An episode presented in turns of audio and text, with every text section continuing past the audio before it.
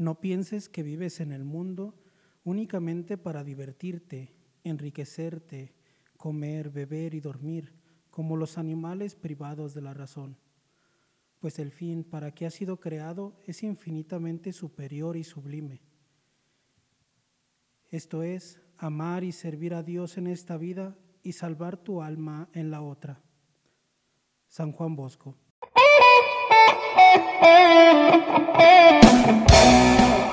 Bienvenidos, esto es Jóvenes en Lío. Yo soy Nagún Falcón y yo Armando Bernal. Comenzamos.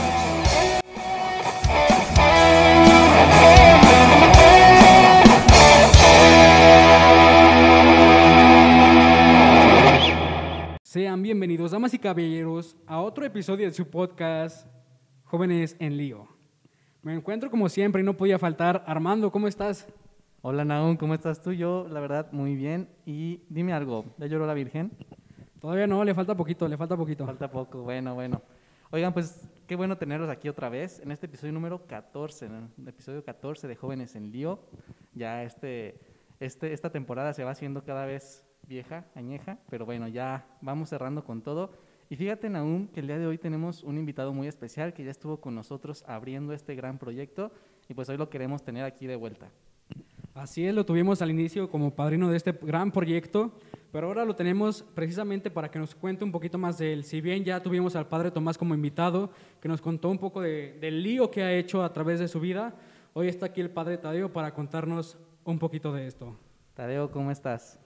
Hola, ¿qué tal Armando, Naum? Siempre es un placer volver a estar aquí con ustedes compartiendo este proyecto tan, tan maravilloso y especial para cada uno de nosotros. Y sí, Siempre hay algo importante y bonito que contar de nuestra vida, de lo que el Señor ha hecho con nosotros. Y creo que cada uno, si ponemos atención en nuestra vida, tendríamos muchísimo que hablar de las maravillas que ha hecho el Señor con nosotros y con las personas que estamos pues compartiendo nuestra vida. Bueno, pues ahora te tocará a ti, de ahora tú eres el que está aquí en la silla del, del interrogatorio, entonces te va a tocar a ti hablar de ti. Sí, en la sala de la tortura, ¿no? Ah, ¿cómo crees? Muy bien, pues justamente ya les decía también aún, lo hemos invitado para que nos platique pues cómo fue, eh, pues ahora sí que cómo ha sido su vida, ¿no? O, sobre todo pues qué podemos aprender de él, de todo lo que ha vivido, de su testimonio, y entonces iremos ahí pues platicando un poco. Así es, y bueno, padre, para comenzar, eh, pertenece a la comunidad de los hijos del amor misericordioso, como todos los, como sacerdotes que tenemos aquí dentro de nuestra parroquia San Juan Pablo II. ¿Cuándo inició este proceso? Pues mira, mi proceso con los hijos del amor misericordioso empieza en el 2008. Eh, prácticamente, bueno, un poquito antes con las esclavas del amor misericordioso, que trabajaba con ellas en, en, el catecismo de adultos, catecismo de, primer, de primera comunión, de confirmación más aparte con otra de las esclavas del amor misericordioso en lo que era la pastoral juvenil. Entonces, muy apegado a estas religiosas, a su manera de ser, a su manera de vivir y, ser testimonios con, con el Señor de su vida, pues entonces siempre me llamaba la atención. Pero prácticamente desde el 2008 estoy y conozco un poquito más de cerca a los hijos del amor misericordioso. Eh, es un momento de, grupo de misión. Nos vamos de misiones después de una preparación larga y tenemos una experiencia muy bonita porque es llevar el, amor y la misericordia de Dios a las personas más necesitadas. Y les digo en este caso más necesitadas porque en las comunidades donde fuimos a Guerrero tenían más de tres años que no les visitaba un sacerdote o una figura religiosa, entonces estaban abandonados.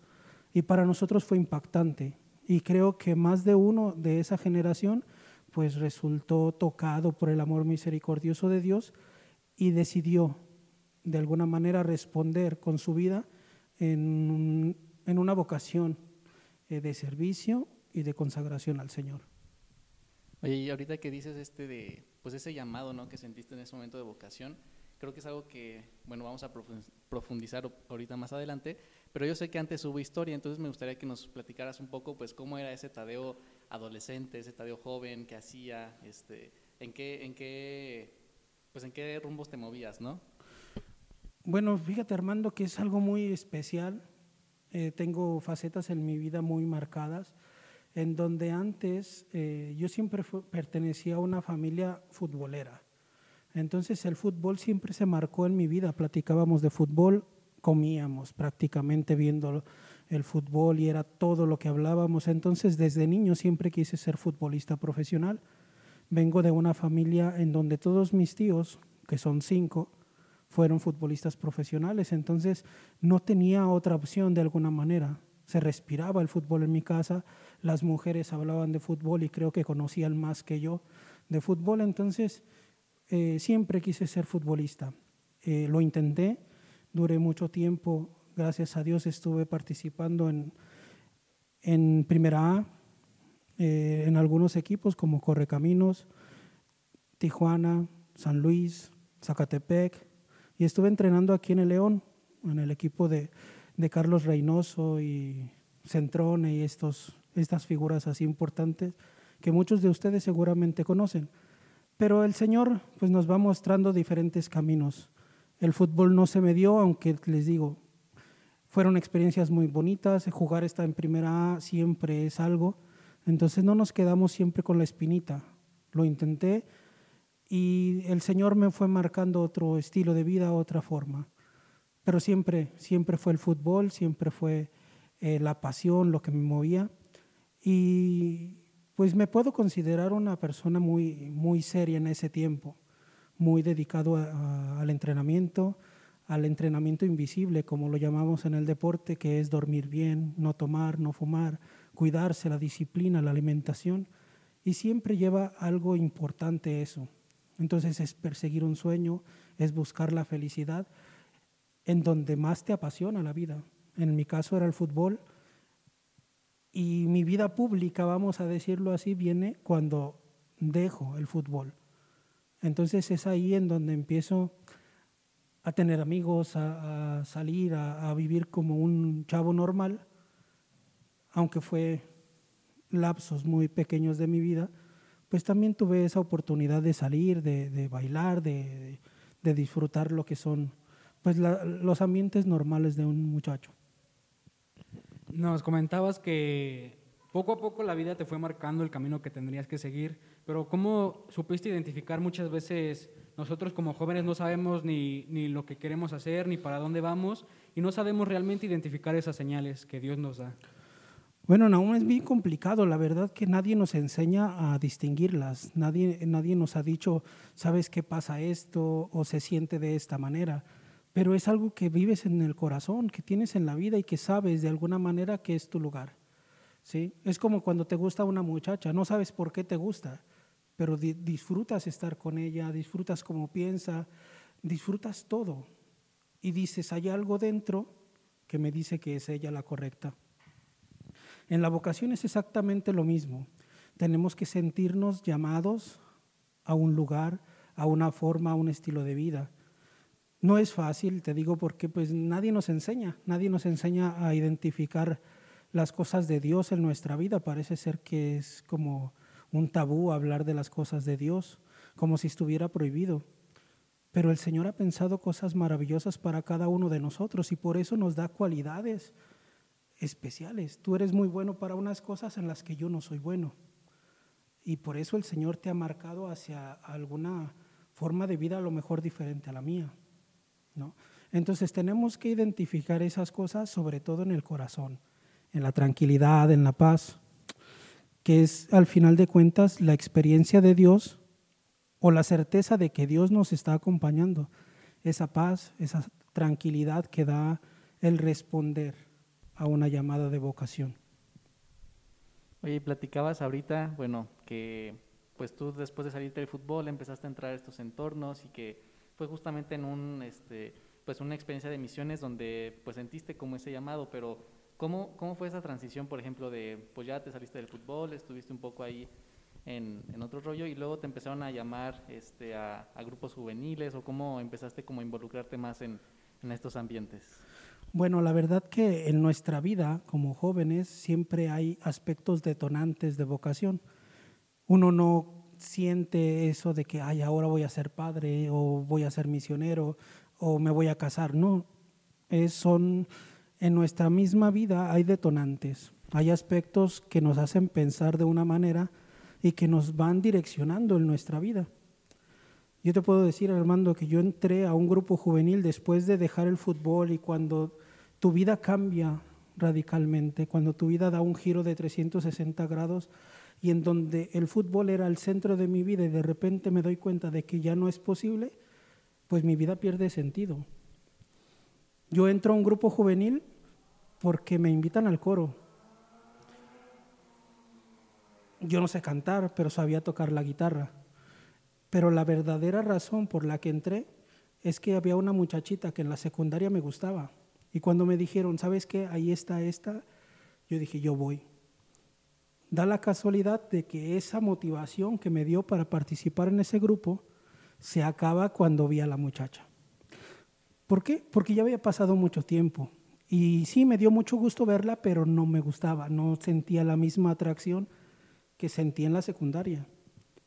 Pero esas son las detonantes, ¿no? O sea, tú vas buscando una cosa y te das cuenta de que el Señor te puso ahí por otra. Entonces, hay que llamarle las cosas como son. Yo no fui buscando a una, a una novia o a una muchacha guapa o lo que quieras.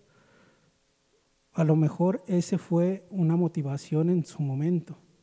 Pero lo que yo estaba buscando era darle sentido una vez más a mi vida, motivaciones, algo que, que te hace sentir y vivir de una manera plena, que sientas y que digas, estoy viviendo, no soy un estorbo aquí en estas cosas, no, no, estoy viviendo y mi vida vale la pena como para hacer eh, muchas cosas.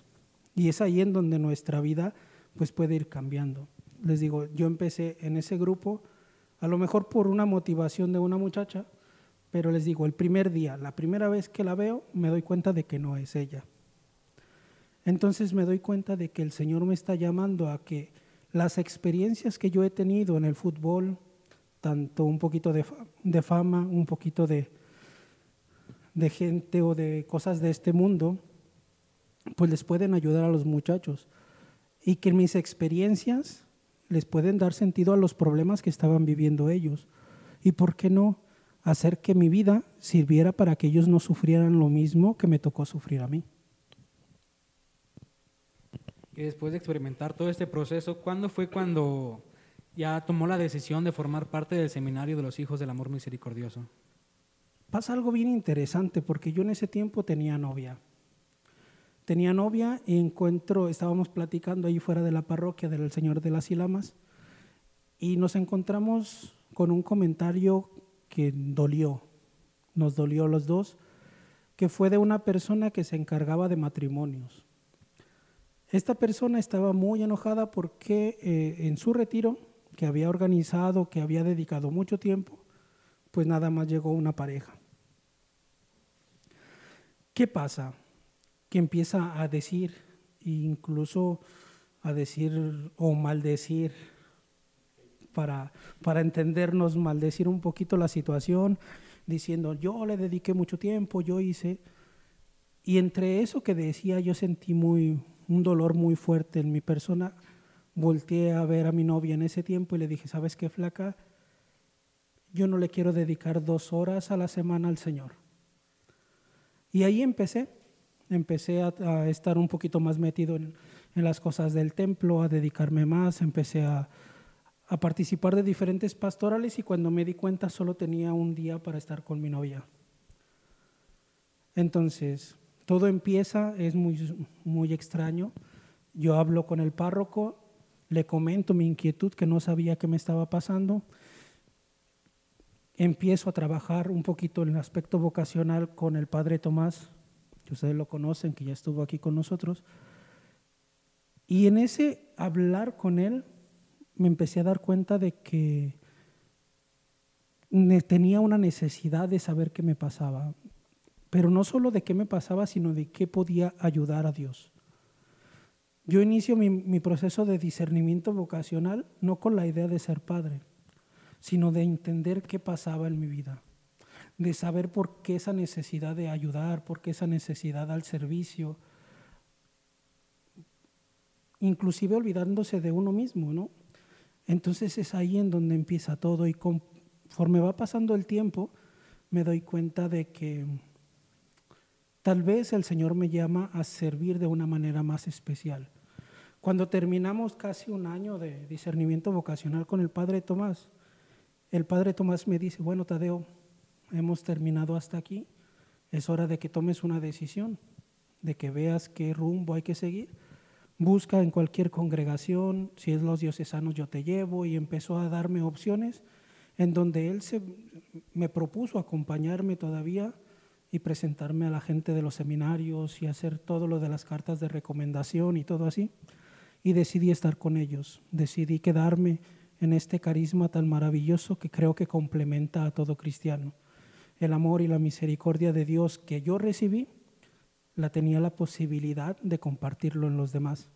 Y es ahí en donde empiezo a ver qué es lo que quiere de mí el Señor. Sigo mi proceso, entro a vivir en la casa de formación de los hijos del amor misericordioso y empiezo a descubrir que mi vida es diferente que me convertía en una persona más feliz que cuando estaba jugando con estadios llenos. Y eso es muy fuerte porque yo estaba encerrado en una habitación leyendo, cosa que no hacía antes. Wow, de verdad, pues impactante, o sea, de verdad, esta historia que nos platicas. Yo la verdad me gustaría preguntarte si este proceso de discernimiento, pues para ti fue difícil, o sea, no sé si hubo esos momentos como de conflicto, igual y conflicto no malo, creo que tenemos a veces esa mala idea de que un conflicto siempre es malo, pero pues dinos, o sea, si fue difícil para ti, hubo estos momentos como donde decías, pues qué onda, ¿no? No sé si los haya habido. Fíjate que no, bueno, sí es un poquito difícil, sí hubo momentos de crisis en los que decía estoy perdiendo el tiempo, no es para mí, o a lo mejor no soy digno de, de intentar hacer esto, ¿no? Pero todo esto cambia de la forma en la que ves la vocación. Se los voy a compartir así nada más. Después el que quiera me puede buscar y lo platicamos con más calma.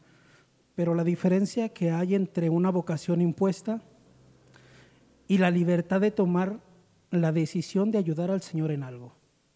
De una forma. El Señor te ha dado cualidades, como ya les decía Nahum Armando, el Señor nos da esas cualidades y nos da un camino a seguir que Él pensó para nosotros. Pero eso no quiere decir que te tienes que aventar esa vocación por fuerza. Ay, es que tienes todas las cualidades para ser padre, pues ahora tienes que ser padre. No, tu libertad está ahí. Entonces, cuando tú empiezas a hacer el discernimiento, piensas que todo lo que tú tienes te está hablando de la respuesta que tienes que dar a Dios, pero ahí no tienes libertad. En cambio, cuando das el paso a decir, bueno, Señor, me has dado virtudes, dones, tengo defectos, ¿en dónde te puedo ayudar más? Ayúdame a entender cómo quiero ayudarte, cómo quiero hacer que mi vida tenga un sentido para ti, para los demás y para mí mismo. Y es ahí en donde nuestra vocación se convierte o coincide en eso que el Señor ha pensado en nosotros. Porque ya no es una vocación que está impuesta desde los preconceptos humanos, desde nuestra familia que dice, ay, es que es bien muchacho, pues entonces que se vaya de padrecito. No, sino es mi libertad. Digo, yo creo que sería un buen padre de familia. Me gustan los niños, es fabuloso y lo que quieran yo creo que le ayudaría al Señor como padre de familia. Después pienso en el sacerdocio y digo, tengo cualidades que pueden ayudar a la gente. Tengo cualidades que pueden hacer la diferencia para muchas personas. Entonces, ¿cómo quiero ayudar al Señor? Y esa es la decisión que yo tomo en mi libertad de querer ayudar y de querer ser útil de alguna manera. Entonces, ya no es una vocación impuesta por los dones que el Señor me dio, sino que es una respuesta de amor, poniendo al servicio de los demás las cualidades que el Señor te dio en algo que tú escogiste. Con esto no te digo que no nos equivocamos, porque puede ser que a lo largo de nuestra vida pues descubramos que las motivaciones eran diferentes, que a lo mejor no era el servicio, sino la necesidad de tener a alguien o la atención de la gente. Entonces es importante descubrir en nosotros nuestras cualidades, nuestros defectos, cómo pensamos, cómo actuamos y ponerlo al servicio de los demás. Entonces ahí es cuando uno dice, mi vocación es esta, ¿no? Es como yo quiero ayudar al Señor. Y eso es espectacular. ¿Por qué? Porque tu vida misma te va marcando los lugares, los momentos, los sentimientos incluso. Y no que determinen tu vida, sino que te ayudan a decidir de qué manera vas a ayudar al Señor. ¿Cómo ven? Así está bien clarito, fíjense. Sí, aquí estamos de verdad. con, yo creo que nos explotó acá la cabeza a nosotros de estar escuchando. No sé si ustedes estén igual, pero creo que sí, ¿no? Un poco también como esta pues parábola de los talentos, ¿no? Que, que el Señor nos da esos talentos y ahora sí que cómo los vamos a usar, ¿no? Responder y, y entregárselos. Y creo que esa es la tarea de todos, ¿no? En realidad, descubrir nuestra vocación y al final, como decías, pues saber que tenemos esa libertad para decidir si es, si la elegimos. Claro, si en las cosas de este mundo, las cosas que no, se, que no sirven, o sea, que no las usas, por más que estén guardaditas ahí en una cajita, todo cerradito bien, con el tiempo se echan a perder si no las usas. Eh, en la carta de, de San Pedro dice que los dones están para servirse para servir a los demás, no para servirse a sí mismo, ¿no? Y conforme vamos sirviendo a los demás, nosotros vamos creciendo en el amor. ¿Cómo aprendieron a caminar? Caminando, ¿sí? Y, y te caías y te levantabas y seguías. Ponerte al servicio de los demás es eso, es vivir sirviendo, olvidándote de ti mismo, encontrar esa felicidad que te da el ver una sonrisa, una felicidad en una persona, una, una persona plena. Y eso te da una satisfacción muy grande. Y sientes realmente en lo profundo de tu corazón que tu vida tiene sentido. Pero no solo se trata de, de, estar en la, en la parte de la vocación sacerdotal. ¿eh? Esto es en cualquier vocación. Compartir lo que somos, un papá que nos entrega y que lo hace por responsabilidad, se va a cansar. Y en cambio, cuando lo hace con amor y por amor a sus hijos, a Dios, puede trabajar y trabajar y trabajar y dedicarse a sus hijos y siempre encontrará momentos para estar con ellos, para que no falte nada, pero sobre todo para que no falte Él en la familia, porque es el amor lo que lo mueve, no la responsabilidad, no el preconcepto humano que tienen del el padre de familia tiene que ser esto, no, es el amor lo que nos mueve. Y es ahí en donde vamos a encontrar la plenitud. El enamorarse es eso. Ustedes lo saben, cuando te gusta una muchacha vas y se te olvida todo. Cuando haces las cosas con amor, te pasa exactamente lo mismo. Y una vez ya que tomó esta decisión, eh, se fue a estudiar a Italia y estuvo, estuvo, vagando por el mundo, ¿verdad? Bueno, tuve la suerte de que en la congregación decidieron eh, primero mandarme a, a, Brasil. Estuve 14 meses en Brasil, en un pueblito metido en la nada. De verdad que no conozco mucho Brasil, la verdad que no conocí nada. Pero el pueblito en donde yo estuve era hermoso, conocido como el lugar de las aguas, tenía cascada ahí a 500 metros. O sea, era un paraíso en la tierra un lugar de silencio, de oración. Y después pues deciden mandarme a Italia. ¿Y a quién no le gustaría vivir en Roma? ¿Qué te puedo decir? Tuve la fortuna de estar estudiando ahí seis años y pues aprendiendo, aprendiendo un poquito de las diferentes culturas, de los diferentes pensamientos y formas de expresarse, pero me doy cuenta de que el joven es joven y que las inquietudes que tienen aquí los muchachos de México las tienen de alguna manera los muchachos de Brasil o los muchachos de Italia o de España. El joven tiene una necesidad de Dios muy grande, pero una necesidad que no viene impuesta. Yo creo que ahí nosotros hemos pecado un poquito de, de imprudentes, porque decimos muchas veces, Dios quiere esto para ti. Dices, tú cómo lo sabes, ¿no? Y, creo que es descubrirlos, como ya les decía, descubrir que no es que Dios lo quiera para mí, a lo mejor sí lo quiere, pero es lo que yo quiero darle al Señor. Y eso créanme que cambia, cambia la vida. Pero sí, me tocó estudiar, tuve la fortuna de estudiar en Roma, de conocer cosas hermosas, personas muy importantes en mi vida. Y pues, ¿qué le voy a decir? Nada más gracias a Dios por tener esa oportunidad, la dicha de salir, de conocer otros lugares, cosa que no buscaba, pero el Señor pues me ha dado esa oportunidad de estudiar, de conocer, de crecer fuera de México. Y yo creo que lo más importante es que me ha dado la oportunidad de extrañar México, de extrañar a las personas que amo, de aprender que a veces estando con la gente te sientes solo y que a veces necesitas a tu familia, necesitas a las personas que amas, necesitas tocarlas, necesitas decir te amo, necesitas expresar lo que realmente sientes y eso es algo que al menos nosotros los mexicanos no lo tenemos, nos da pena o no lo expresamos tanto. Y posteriormente realiza sus, sus votos de pobreza, castidad y obediencia allá en Italia y después se embarca en un proceso que también es, no sé si definirlo como complicado, más bien usted ahorita nos lo comenta, el proceso ya una vez siendo religioso, el proceso para convertirse en sacerdote. Mira, tenemos que diferenciar que los religiosos nos formamos para ser religiosos. Después, lo del sacerdocio viene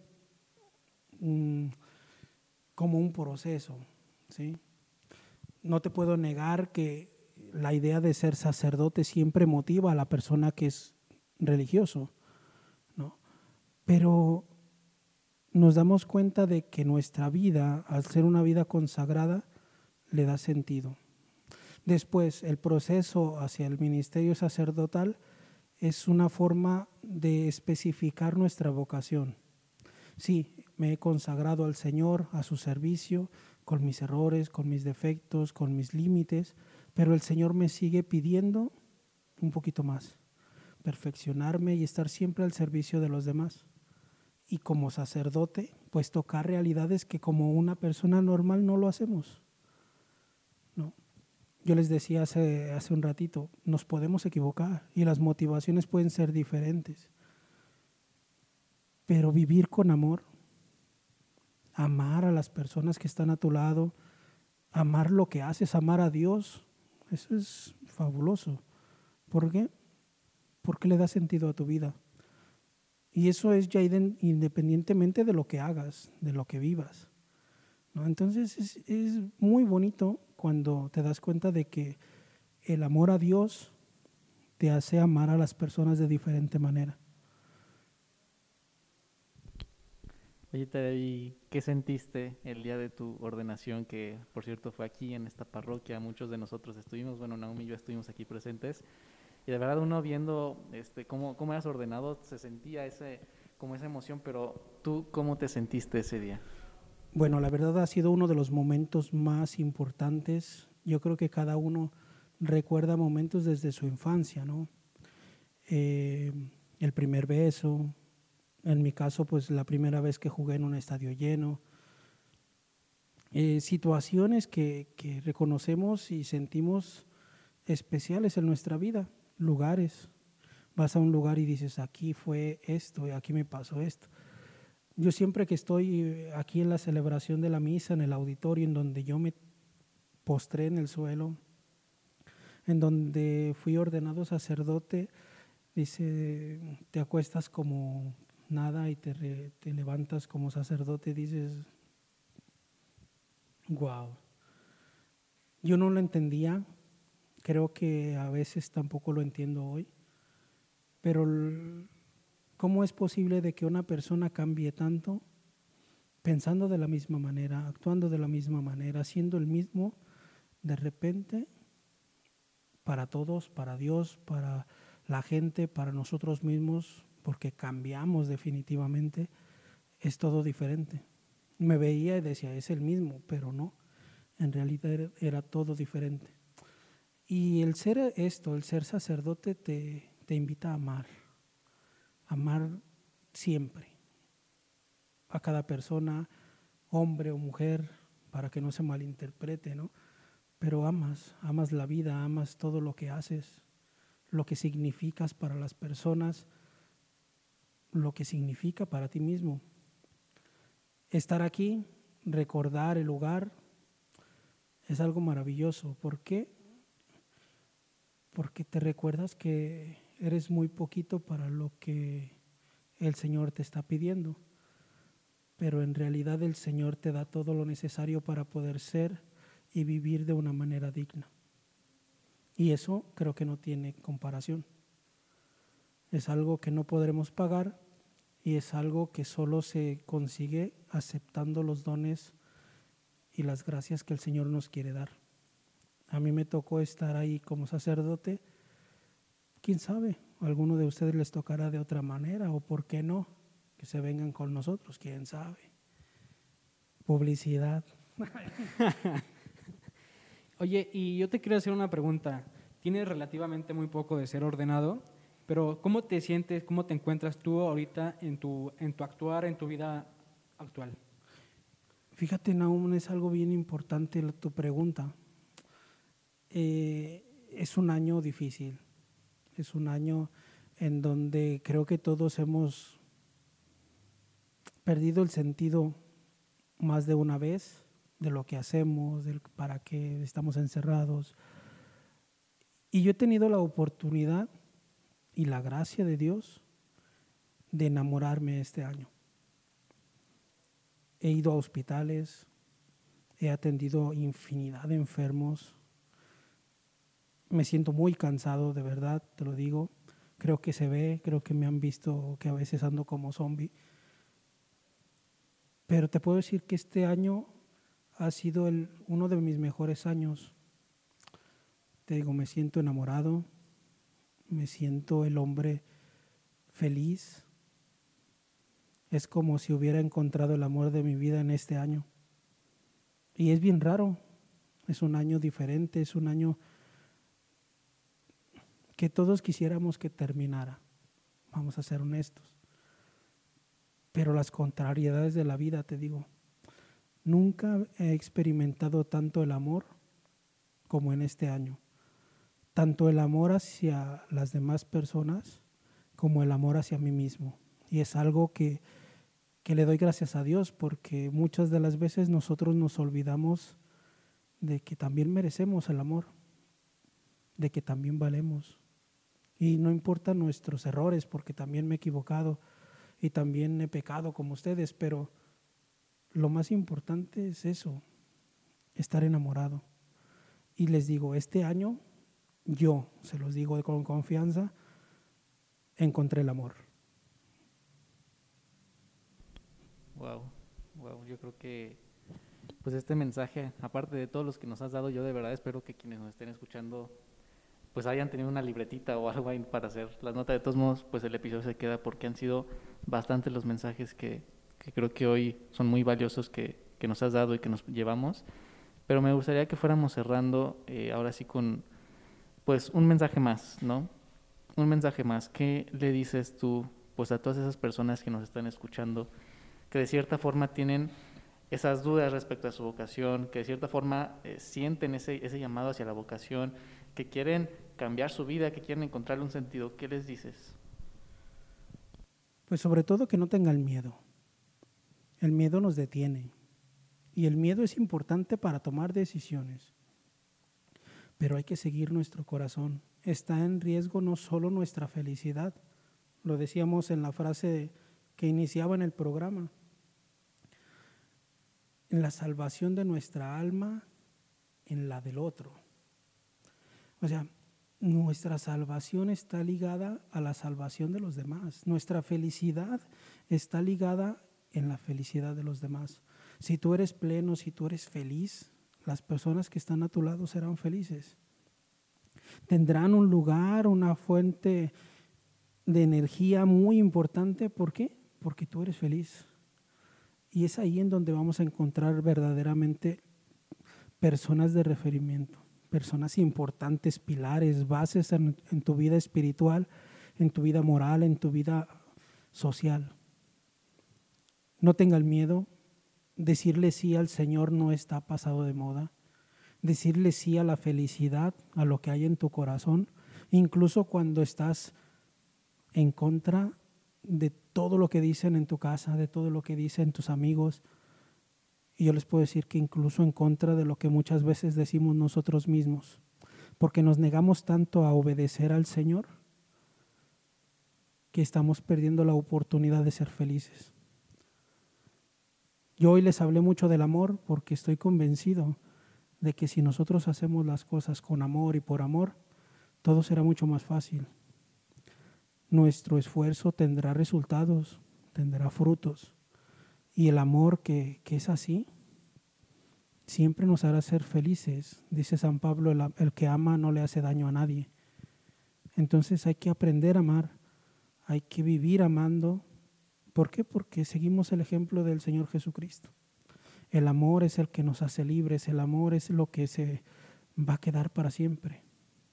Es Cristo, el mismísimo amor. Entonces, decía un señor que igual y, no es apropiado citarlo aquí, pero Facundo Cabral, decía en una forma diferente que decirle no a una propuesta de amor es decirle no al mismísimo amor.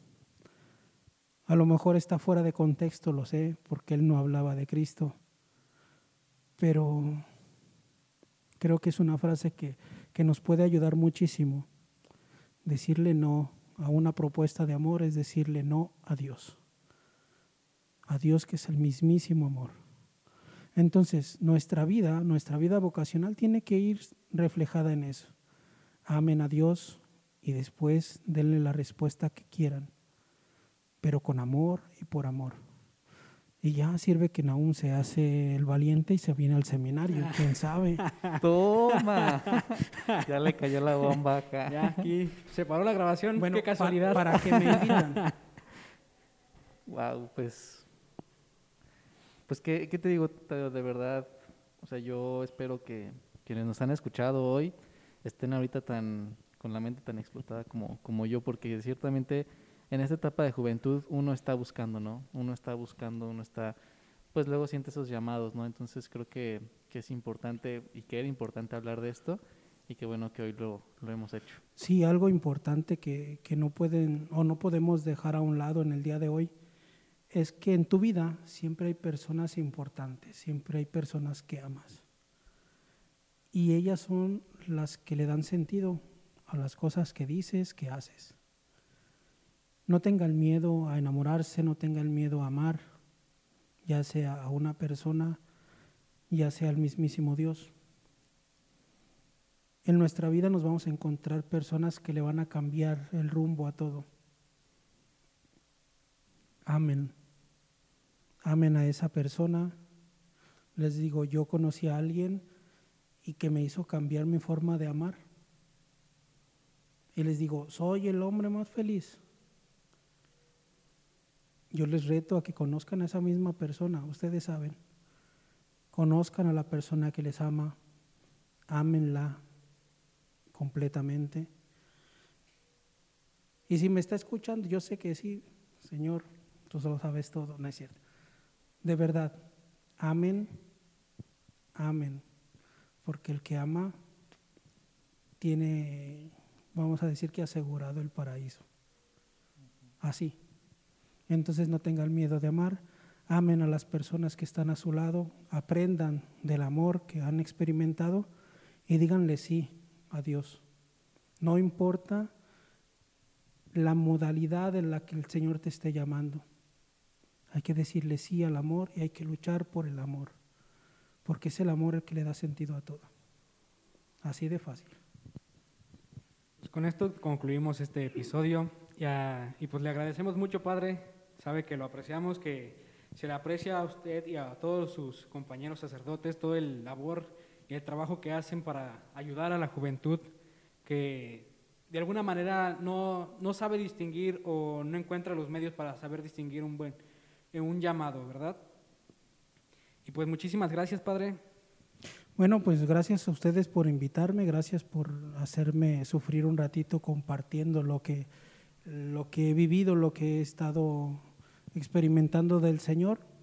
Y les digo, es bien importante reconocer que el Señor no nos abandona, que incluso cuando todo parece indicar que es una vía de vocación y en tu corazón no estás seguro, no importa, sigue tu corazón, sigue el amor de Dios, que en lo que hagas, en lo que tú decidas servirle y en lo que tú le quieras ayudar, el Señor siempre va a salir a tu encuentro, aunque no te quieras hacer padre.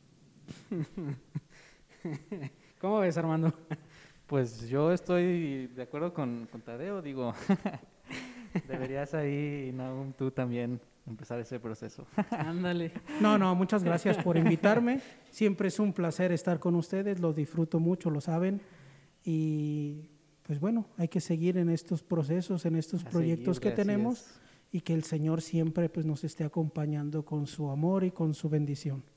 Y también invitar a todos los que nos escuchan que se pueden acercar aquí a los padres del- de, la parroquia, son muy buenas personas, son excelentes sacerdotes, excelentes acompañantes, excelentes amigos.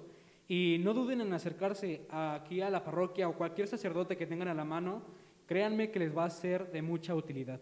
Sí, si sienten ese llamado como lo veíamos, pues escúchenlo, ¿no? Escuchen, escuchen ese llamado. Entonces, pues muchas gracias a todos por, por escuchar este podcast y tal vez este episodio haya sido para ustedes un, un poco ese, ese, ese primer llamado, ¿no? Quién sabe, igual y sí. Pero bueno, muchas gracias por escuchar y nos vemos, recuerden, hasta la siguiente semana. Pues sí, síganos en nuestras redes sociales y ahí pueden decir eh, a quién quieren que inviten o, o personajes así, más o menos perfiles, un psicólogo, un joven que, eh, no sé, que quiere ser misionero, no sé. Ayúdennos a, compartir un poquito más de las experiencias que están por ahí, a lo mejor perdidas y que nadie las escucha, pues ahí escríbenos, ¿sabes que yo conozco a un muchacho que igual les puede ayudar en esto? O le pueden ayudar en esta forma, ¿no? Entonces ayúdennos que la pastoral juvenil, que el programa, que nuestra vida como jóvenes es para todos, no solo para los que van al templo, sino para todos y cada uno de los muchachos. Pues muchas gracias y nos vemos hasta la próxima. Adiós.